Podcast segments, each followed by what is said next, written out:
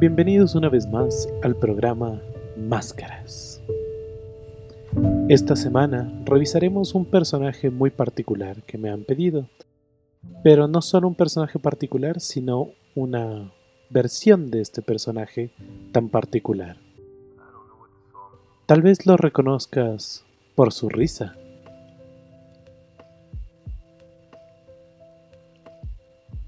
Si no lo reconociste, entonces te cuento. Hoy analizaremos el personaje del Joker, también conocido como el Guasón, específicamente de la última película de Todd Phillips, El Guasón.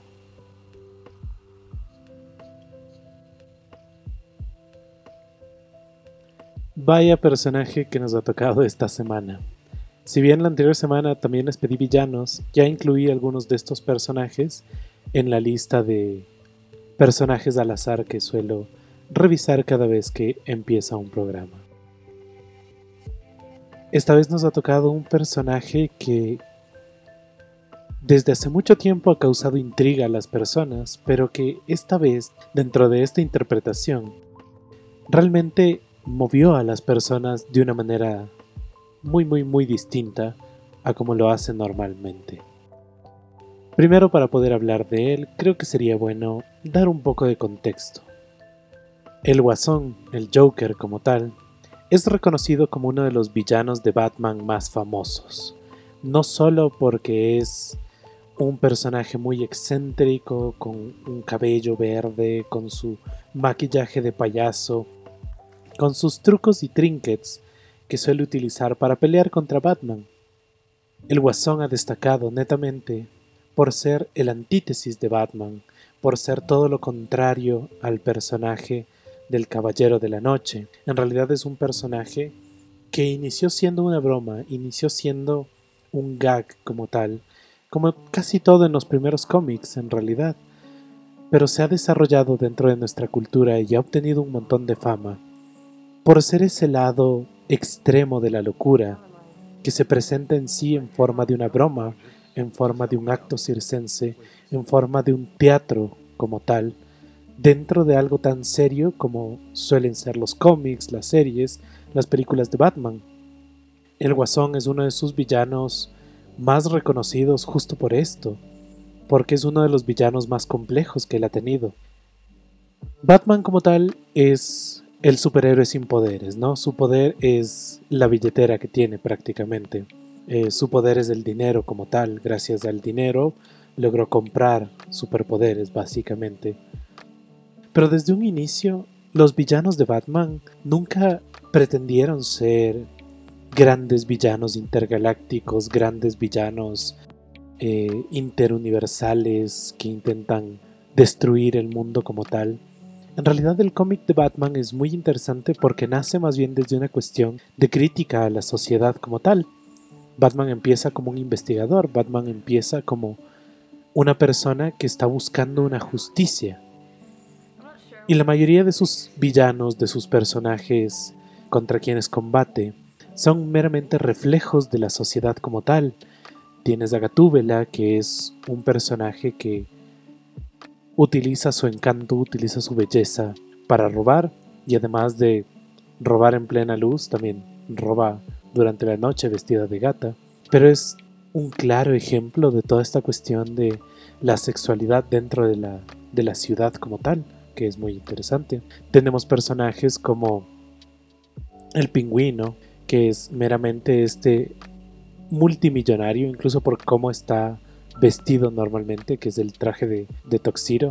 Y de repente, de entre todos los villanos, el Dos Caras, Bane y algunos más, aparece un villano que es la burla de los villanos como tal, que es un payaso que de por sí los payasos ya causan un poco de temor dentro de la sociedad moderna, pero de repente tenemos un personaje que se burla del acto villanesco y se burla también del acto heroico como tal. No es un personaje que esté buscando hacer el bien ni hacer el mal como tal, lo único que está buscando es el caos como, como se lo expresa. Es el antítesis perfecto para un Batman que en cambio quiere todo controlado, quiere todo bajo la norma, quiere tener todas las cosas rectas. El guasón dentro de la analogía es justo esa esencia de la ciudad moderna, esa locura que está en cada esquina, pero que nadie habla sobre ella, pero que realmente es ignorada como tal. Algo muy interesante que le sucedió al guasón a lo largo de los tiempos fue cuando se le entregó su origen, cuando se explicó por fin por qué era como era. Y ahí es cuando entendemos las profundidades que puede tener un personaje realmente. Un personaje de cómic que inicia siendo un running gag, básicamente un chiste para los cómics, para el héroe, para los villanos, que a lo largo del tiempo simplemente se ha ido complejizando cada vez más, se ha vuelto como tal incluso un icono de la cultura popular el día de hoy, pero que tiene realmente un origen increíblemente triste, un personaje que quiere ser un comediante, pero que no es gracioso como tal, que no le va bien dentro de su oficio, que está lleno de deudas, que está lleno de problemas, que toda su vida se está cayendo básicamente, que se está yendo a un tarro de basura y encuentra una forma de salir adelante, de pagar sus deudas, de sacar a su familia, a través de un acto criminal que solo cometería una vez y nunca más. Acto criminal que lo llevará a, a caer en una piscina de ácidos que lo transformarán en lo que hoy por hoy conocemos como el guasón que le darán esos tintes blancos a su piel, que teñirán su cabello de verde. Obviamente esta explicación es una explicación mucho más moderna, ya no es simplemente el tipo que se pinta la cara, es un tipo que adopta lo que le pasó, que se transforma por todo lo que le pasó, en lo que se refleja. Él toma su apariencia para transformarse en la nueva cara de algo. En este caso el guasón es la cara del caos como tal. La mayoría de interpretaciones del guasón siempre lo hemos visto que tiende hacia este lado más caótico. Incluso si es que vemos todos los guasones que han existido en la historia. Por ahí yo podría remarcar muchísimo tres. Tenemos el guasón de Nicholson, que es un guasón mucho más mafioso, pero bastante, bastante interesante en realidad porque a pesar de que es mafioso, de que quiere controlar dinero y, estas cuestiones, en realidad es un guasón que pierde la cabeza. Es un guasón que termina volviéndose loco dentro de la película mismo. Tenemos otro guasón muy elaborado, muy elaborado, que es el guasón de Keith Ledger eh, de la trilogía de Nolan. Este guasón era un guasón más anarquista, era un guasón no tanto que buscaba el caos por el caos, sino netamente el caos por la destrucción de la sociedad como tal. Fue un guasón que marcó el cine de una manera impresionante y que también, no específicamente, pero justo se dio después la muerte del actor y fue una cuestión aún más triste, porque al actor le quedaron secuelas de haber interpretado un personaje como el guasón. Este personaje psicológicamente muy roto y con una actitud muy compleja en realidad. Y por último hay que destacar el guasón del cual hablaremos el día de hoy, que es el guasón de Joaquín Phoenix. Este guasón no le pertenece a una película de cómics. En realidad la película de Phoenix del director Phillips me parece que incluso quedaría muchísimo mejor si no tuviera que estar atada al universo de DC Comics. Porque primero nos están planteando un villano increíblemente humano. Normalmente los cómics se identifican o se caracterizan por tener personajes que eluden la humanidad de cierta forma, ¿no? Superman con su super fuerza, su super todo, Batman con su dinero, Flash, la super velocidad, y normalmente se enfrentan a villanos igual de supers. Es como normalmente lo que veíamos en el episodio anterior, un villano tiene que estar a la altura de un gran héroe para poder crear una gran historia. El guasón que aparece en la película de Phillips me parece que es demasiado humano como para algún día realmente enfrentarse a un Batman. Incluso me pondría en una posición muy difícil porque tal vez apoyaría más al guasón que a un Batman dentro de una película en ese caso. En la película de El Guasón no tenemos un origen mágico como el caer en una tarra de ácidos, como el inyectarse alguna cosa, el cortar su rostro para crear una sonrisa. En esta película vamos a ver un guasón completamente real, completamente posible. Tal vez es una cuestión un poco más histriónica, más, ¿cómo decirlo? Como más llevada al extremo de nuestra sociedad. Pero la ciudad gótica que se presenta en esa película es un reflejo muy, muy real de la sociedad actual. Una sociedad que está en decaimiento, una sociedad que no ofrece ningún beneficio a las personas trabajadoras como tal, una sociedad donde cada vez las cosas son más caras, donde cada vez es más difícil sobrevivir. Ahí es donde crece Arthur Fleck, el personaje del guasón de la película, que crece además con un montón de cosas muy interesantes. Crece con una madre que había sido sirvienta de la familia Díaz, que es la familia de Batman, la familia millonaria, y que afirmaba o le afirmaba a él desde pequeño que él era el producto de una relación amorosa entre el gran millonario de la ciudad y ella, su sirvienta, creando un hijo con un montón de complejos. Vemos que la madre también es hiperprotectora sobre él, incluso siendo anciana, se preocupa mucho de, de su hijo, generando así también una codependencia de las dos personas. La señora está médicamente mal, psicológicamente peor, y todo eso ha cargado sobre su niño que terminará convirtiéndose en un supervillano de película. Nos encontramos con un sujeto que ya tiene su edad, que debe cuidar de su madre, que tiene problemas psicológicos bastante graves, que no los supera, que los trata, que los trabaja con su psicóloga, pero que lo atan lo atan a un montón de cosas, lo atan a su madre, lo atan a su rutina. Vemos dentro de la película que es una persona que no tiene muchos estudios, que no ha logrado mucho en su vida y que se dedica a ser un payaso de la calle, normalmente contratado para sostener letreros, para trabajos menores realmente, en una compañía de payasos, dinero que apenas le alcanza para pagar un departamento horrible, enano, pequeño, en la peor parte de la ciudad. Pero él lo hace todo y es muy interesante la razón del amor que él tiene para hacer todo.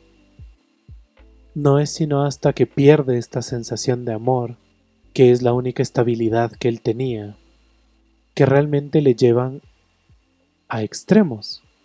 No quiero hacer mucho spoiler de la película, por si no la han visto aún, si no la han visto, les recomiendo que la vean tres veces, como mínimo.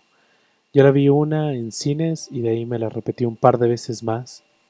Porque realmente es una película muy muy buena, en realidad está súper bien hechita. Me molestan ciertas cosas del el estudio de DC, que es como, obviamente les obligaron a, conectar la película al universo de los cómics de alguna forma. Pero si le quitas dos escenas que no sumarán ni, cinco minutos de toda la película. En realidad la película es muy buena. Si ganó Oscar a Mejor Actor es por algo. No digo que los Oscars sean la forma de, medir las buenas películas de los buenos actores, pero sí reflejan un montón las cosas que suceden. Joaquín Phoenix se lleva no solo mis aplausos, sino una alabanza por esta interpretación, porque realmente logró dar vida a un personaje completamente destruido, un personaje alterado por una sociedad decadente, un personaje que dentro de lo poco que vemos, sus problemas mentales, el cómo afronta las cosas, tiene un montón de inocencia en él. A ratos incluso nos sale la pregunta de si está bien mentalmente como desde nacimiento por ciertos problemas, pero es simplemente un niño que no conoce cómo estar en la sociedad. Joaquín Phoenix hace un gran trabajo de representar aquí al guasón de una forma increíble y me alegra mucho que hayan pedido como analizar específicamente este personaje, porque tal vez sería muy distinto analizar el personaje de los cómics.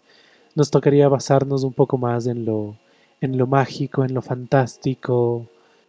Este es un personaje que lo vamos a analizar desde la tristeza, que lo vamos a analizar desde los problemas mentales. Este es un personaje que realmente nos da mucho de qué hablar en cuanto a la sociedad en la que vivimos ahorita.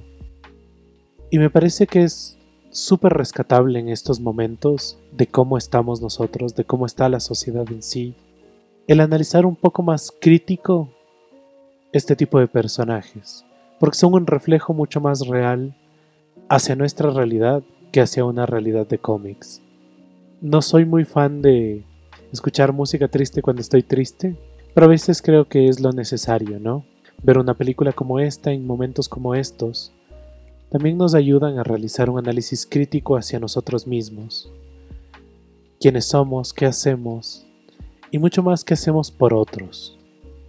Por ahora los quiero dejar con una pequeña canción que sale del soundtrack de la película. Disfrútenla.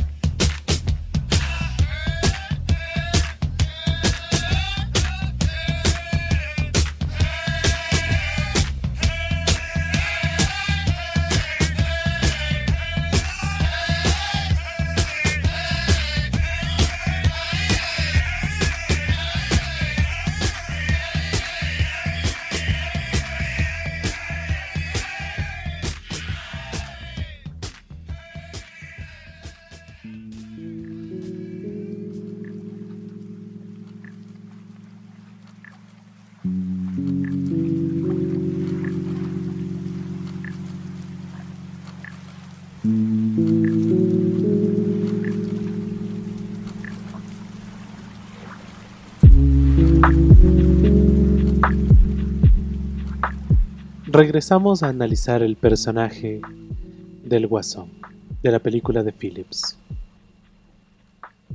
Nos toca entonces empezar a dividir nuestro Guasón en las distintas categorías que analizamos. Otra vez le voy a dar un poquito la vuelta a nuestra forma de ordenar la categoría. Voy a empezar primero por sus estadísticas como tal, y después vamos a hablar de sus tres aspectos del personaje. Dentro de sus estadísticas, tenemos un personaje muy común en realidad. Dentro de su fortaleza, dentro de lo que es su fuerza física, es un personaje que no tiene mucha. En realidad incluso a lo largo de la película lo vamos a ver bastante malnutrido.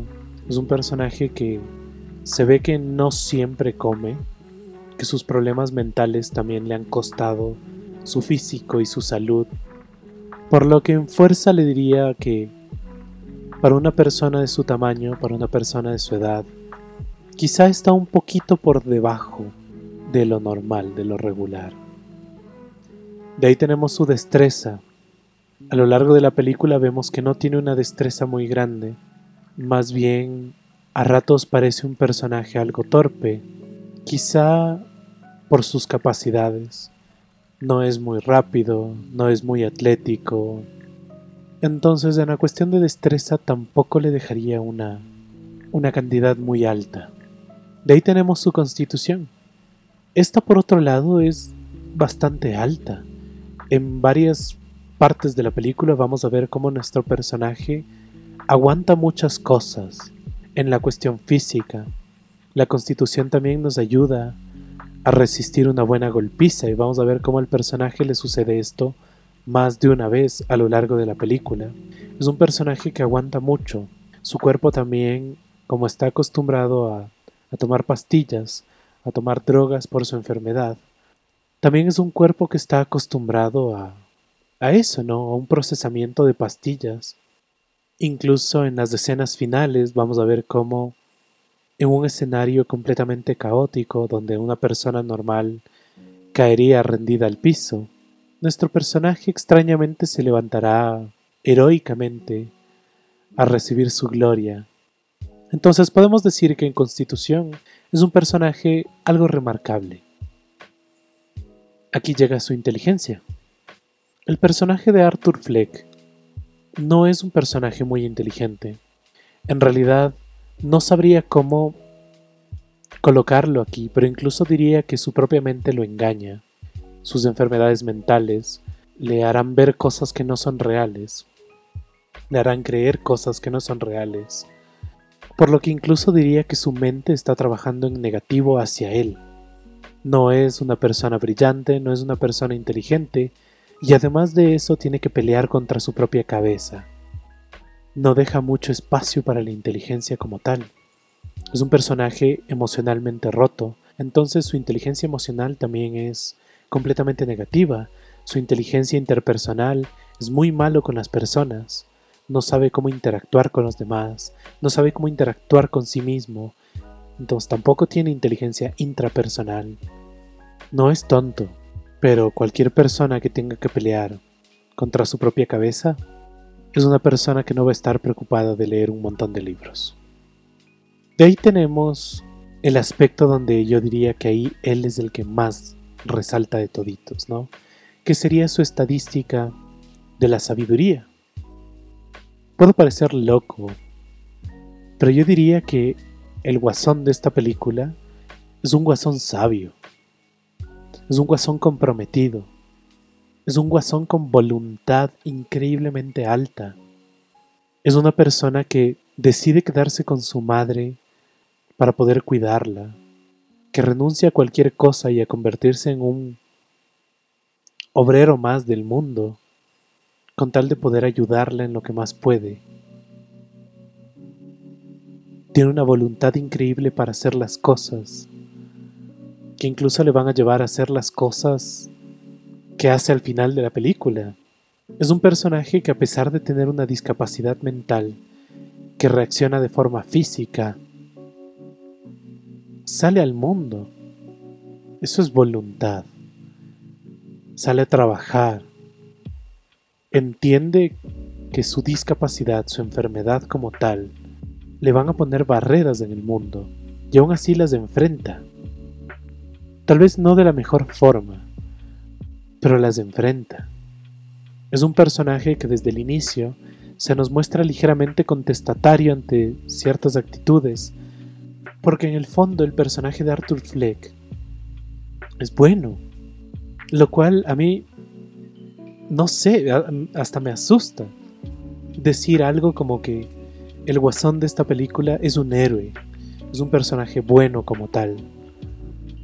Es macabro que ese pensamiento salga de mí, salga de mi cabeza y que lo afirme y lo vuelvo a afirmar, porque para mí esa es la realidad. Tal vez no estoy viendo algo, tal vez estoy viendo de más algo. Me encantaría que me digas también, que me escribas, qué te parece a ti el personaje. ¿Qué piensas tú sobre este personaje?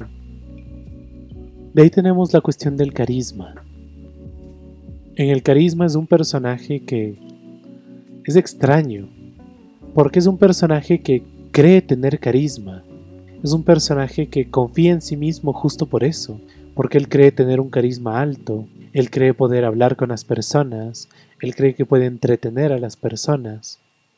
Tanto así que cree tener una relación durante un pedazo de la película. Pero en realidad su carisma es súper bajo. Ahí es cuando su inteligencia o esta mala percepción de la realidad viene en juego. Él creyendo tener un carisma alto cuando en realidad es un carisma completamente negativo. Es un carisma que no funciona. Es un carisma que puede llegar a, rozar los conceptos de perversión. Un carisma que asusta, un carisma que da miedo. No es un carisma que atrae, no es un carisma que, que da confianza. Es un carisma que aterra. Entonces es muy interesante que el personaje hacia él mismo se plantea carismático, pero cómo eso se transporta al mundo es más bien todo lo contrario. Una vez acabadas con sus estadísticas, podemos pasar a hablar un poco ya estos tres aspectos del personaje que siempre analizamos, ¿no? Empecemos por su físico. Físicamente, incluso el actor Joaquín Phoenix es muy famoso por adaptar su cuerpo a los personajes que interpreta, y en este caso no fue la excepción. Joaquín Phoenix pasó por una transformación completa de su cuerpo para poder lograr el personaje del Guasón. Este personaje que a pesar de ser alto, a pesar de, de, parecer como de hombros anchos, en realidad es un personaje muy muy flaco, casi desnutrido, malnutrido de alguna forma, su cabello siempre peinado hacia atrás, normalmente alterado. Algo muy interesante que sucede durante la película es que el personaje siempre está utilizando colores muy opacos en su ropa, colores fríos, colores apagados.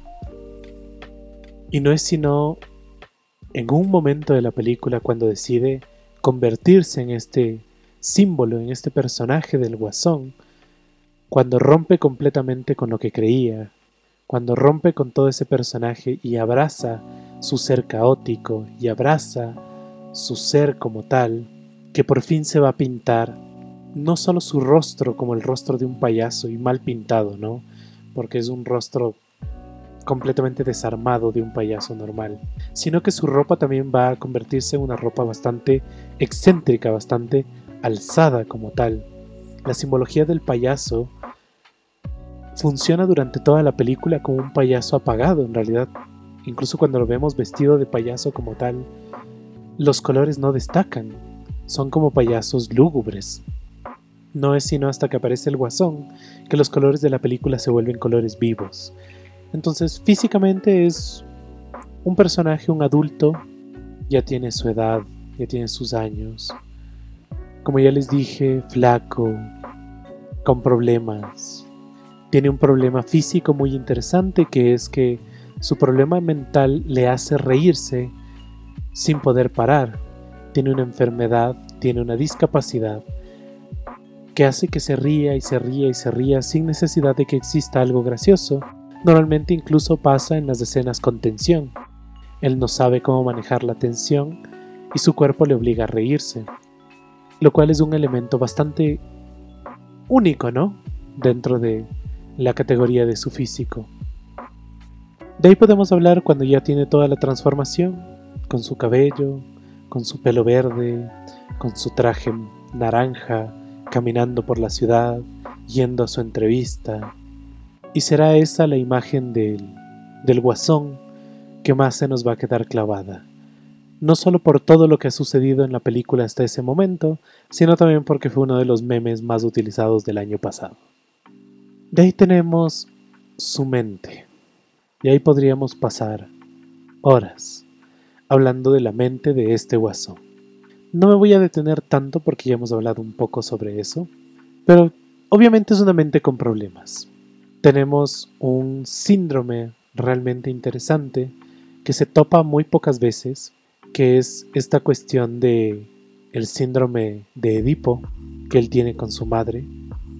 Él tiene una relación con su madre técnicamente, la única relación estable que él ha conocido y que él ha tenido por su enfermedad, por su condición social, por distintas razones, pero es la única que he conocido realmente.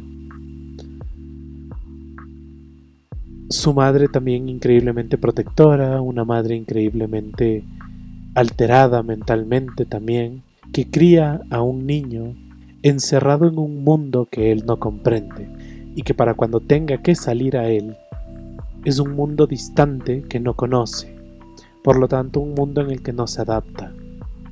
A lo largo de la película vamos a ver que el guasón está recibiendo ayuda terapéutica, pero vemos que dentro de la terapia no se abre realmente, que tiene problemas como tal. Él mismo pide más de una vez que se lo vuelva a encerrar en el manicomio, que prefiere estar encerrado a estar libre.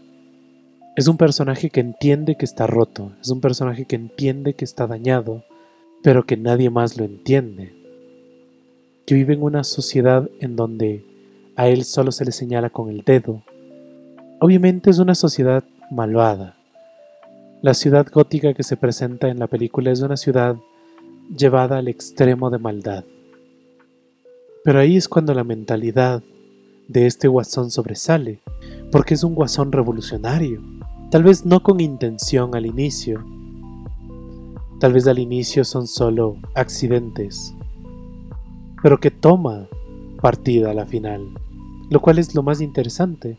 Es un personaje que ve cómo los hechos se desenvuelven gracias a una acción que él tomó, y no es sino hasta el final que se va a ser acreedor de esa acción, que se va a ser responsable de sus actos, desde una manera caótica, obviamente. Pero es un personaje que mentalmente me intriga muchísimo. Netamente por lo que ya les he dicho, para mí el guasón de esta película es un personaje bueno, solo que no está entendido por ningún lado. Es un personaje que tiene que sufrir mucho y que seguirá sufriendo. Hasta el final de la película el sufrimiento de él va a ser una de las guías que vamos a tener. De esas películas que te hacen cuestionar más que a la sociedad, más que a las cosas que estén pasando, yo creo que me hacen, o por lo menos a mí, me hacen reflexionar más sobre mí. Porque a la final, toda la sociedad está compuesta por un millón de mis, solo que cada uno es distinto. El problema es que le echamos la culpa a los demás. El problema es que la solución está en nosotros. Pero a veces hay que pensar también desde uno, hay que ponerle un poco de cabeza desde ahí. Y por último tenemos la parte social, tanto en qué rama de la sociedad está el guasón, hasta en cómo se comporta él con la sociedad. Netamente él es un obrero, es un trabajador, incluso casi cayendo al lumpen. No lo es solo porque tiene un trabajo que lo sostiene como tal, pero es un trabajo que lo exprime, es un trabajo que no le remunera lo que le debería remunerar, es un trabajo que lo explota de todas las formas en las que pueda, lo cual le deja en, una, en un estrato súper bajo de la sociedad, un estrato en el cual tiene que intentar sobrevivir de cualquier forma. En cuanto a cómo se comporta con la sociedad, es un personaje que no entiende cómo la sociedad se comporta, por lo tanto no sabe cómo comportarse en ella. Es un personaje que quiere ser un niño, es un personaje que entiende a veces las cosas de la manera más inocente, desde en cosas tan simples como a quién le perdono la vida y a quién no, a través de actos simples de bondad y de cariño que le han demostrado. Es un personaje que obviamente no interactúa, ni tiene amigos, ni personas cercanas, no solo por cómo es él, sino por cómo son los demás con él. ¿Cuántas veces nos alejamos de alguien solo por creer que está loquito, no? Suele pasar. A veces eso solo hace peor las cosas. Este ha sido el personaje del guasón como tal. Me parece un personaje que merece ser visitado, que merece ser rememorado, mucho más del día de hoy. Esta semana, como cada semana, te pediré que uses la máscara del guasón. Pero tal vez te la pediré que uses de una manera muy específica, para que te des cuenta de una cosa. A veces entendemos que nosotros somos los héroes de nuestra historia, pero también hay que reconocer a quienes estamos haciendo daño. Es casi inevitable. Es muy difícil. A veces nuestras acciones más efímeras pueden estar afectando a alguien sin que nosotros lo sepamos. Con la máscara del guasón puesta, quiero que te veas hacia adentro y desde ahí veas hacia afuera. Que te des cuenta cómo estás, qué está aconteciendo contigo, en dónde sientes que está tu cabeza. Y luego veas hacia afuera y veas cómo estás interpretando el mundo, cómo estás viendo a los demás. ¿Es un mundo sombrío donde nadie vale la pena? ¿Es un mundo alegre? ¿Es un mundo opuesto a todo lo demás? Y de una vez me encantaría que me cuentes cómo es ese mundo que tú ves. Estaré pendiente de mis redes durante esta semana. Me puedes encontrar en Facebook como Máscaras Radio Show o en Instagram como ukupugita, u k u p u g u i t a. Me encantaría saber cómo ves el mundo. Próximamente justo tendré un episodio muy dedicado a esto. Entonces espera ciertas preguntas, espera algunas cosas. Por ahora te voy a dejar con una hermosa canción que me recuerda mucho a esto, que tiene que ver con nuestra película, con nuestro personaje, Quiero que la disfrutes y nos vemos en un momento. Yeah.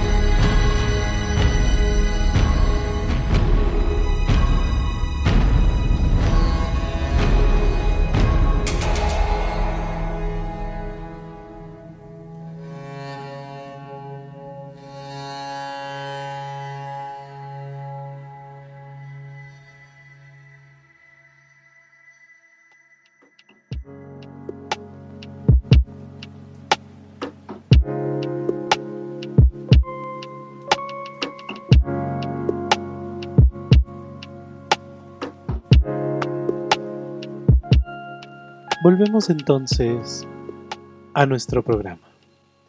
Ahora pasaremos a nuestra historia colectiva, que cada vez se está poniendo un poco más interesante. En resumen, Diana, que es nuestro personaje principal, se encuentra ahorita dentro de una casa en el centro histórico, en la cual parece que suceden cosas más extrañas de las que esperaba. Entró en búsqueda de su amigo Alberto. Hasta ahora no lo ha encontrado por ningún lado, solo se ha encontrado con la extraña amabilidad de la dueña de la casa y con una fiesta que parece no tener un solo ruido. Así que Preparemos nuestros oídos y empecemos con la historia colectiva. Diana había pellizcado su pierna tan fuerte para evitar desmayarse, para evitar esa somnolencia que le llegó de repente. Tapó su boca con su camiseta, utilizando su mano. Tal vez había algo en el aire, tal vez no era la comida que había ingerido. No estaba segura decidió guardar ese pequeño vial de vidrio con la sangre de Alberto en uno de sus bolsillos y salir a investigar la siguiente puerta. Se acercó, puso su oído en la puerta y escuchó un pequeño ruido. Parecía como si algo o alguien estuviera raspando un trozo de madera de la forma más lenta y consistente. No sabía qué era, pero por la fuerza del sonido no parecía ser algo muy grande. Abrió la puerta de la forma más sigilosa posible y entró a la habitación. Esta habitación estaba completamente oscura. La anterior al menos tenía un pequeño tragaluz. En esta habitación Diana se encontraba completamente a oscuras, sin una sola fuente de luz. Empezó a tantear un poco la pared, a ver si encontraba un interruptor de alguna forma. Encontró uno y pensó por un momento. ¿Encenderlo o no encenderlo? Dejarlo que esté en esta habitación. Mientras pensaba esto, escuchó que ese sonido de raspado de madera se detuvo de repente unos segundos y luego continuó. La curiosidad de Diana era demasiado grande. Quería saber qué es lo que estaba haciendo ese ruido. Podría ser Alberto. Estaría pidiendo ayuda. Tal vez está en el piso y no puede moverse por la sangre que le han extraído decidió arriesgarse y encender la luz. Cuando encendió la luz, vio una habitación con simplemente un sillón en el centro y nada más. No habían cajas, no habían armarios, no había nada más que un piso de piedra, el cual se notaba que había sido removido la madera del piso y de una muy mala forma, como si hubiese sido arrancado. Las paredes estaban todas rayadas, como con uñas. El sonido de la madera raspándose venía de la parte de atrás del sillón. Diana empezó a acercarse lentamente. Susurró, Alberto, ¿estás Alberto. El raspado de repente se detuvo. Diana entonces se movió más apresurada, pues creía que sí era Alberto. Llegó hasta el sillón y empezó a darle la vuelta. Cuando vio al otro lado del sillón, notó un pequeño cuerpo. No era Alberto. Era un niño o una niña pequeña que estaba completamente calvo. Parecía que se había arrancado él mismo cada cabello de la cabeza aún le quedaban unos cuantos mechones. Ahí, raspando con su pequeña manita la pata de madera del sillón. Cuando Dayana se acercó, notó que el niño otra vez estaba raspando la pata de madera, lentamente. Parecía no notar que Dayana estaba ahí. Dayana empezó a inspeccionarlo un poco más. Parecía estar en algún trance. Vio su rostro y vio unos ojos blancos que parecían ni siquiera tener pupila. No sabía, tal vez el niño estaba ciego. Pero ¿quién dejaría un infante de menos de cinco años en una habitación como esta? Cuando Diana regresó a ver, solamente sintió como un pedazo de metal frío golpeaba en la parte de atrás de su cabeza. Lo último que vio fue unos hermosos tacones rojos que se asentaban frente a su rostro mientras perdía lentamente la conciencia.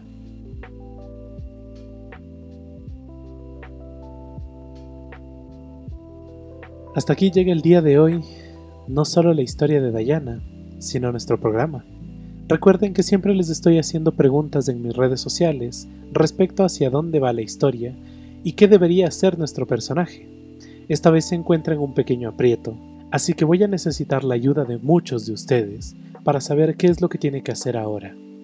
¿Qué decisiones tomará? ¿Qué pasará con esta historia? ¿A dónde irá a parar? Ni yo lo sé, porque depende más de ustedes que de mí. Con esto me quiero despedir y quiero decirles muchas gracias otra vez al espacio de Rayuela y a la Casa de la Cultura por acoger este bello programa. No me queda otra cosa que decirles que recuerden esta semana usar siempre su mejor máscara. Hasta la próxima.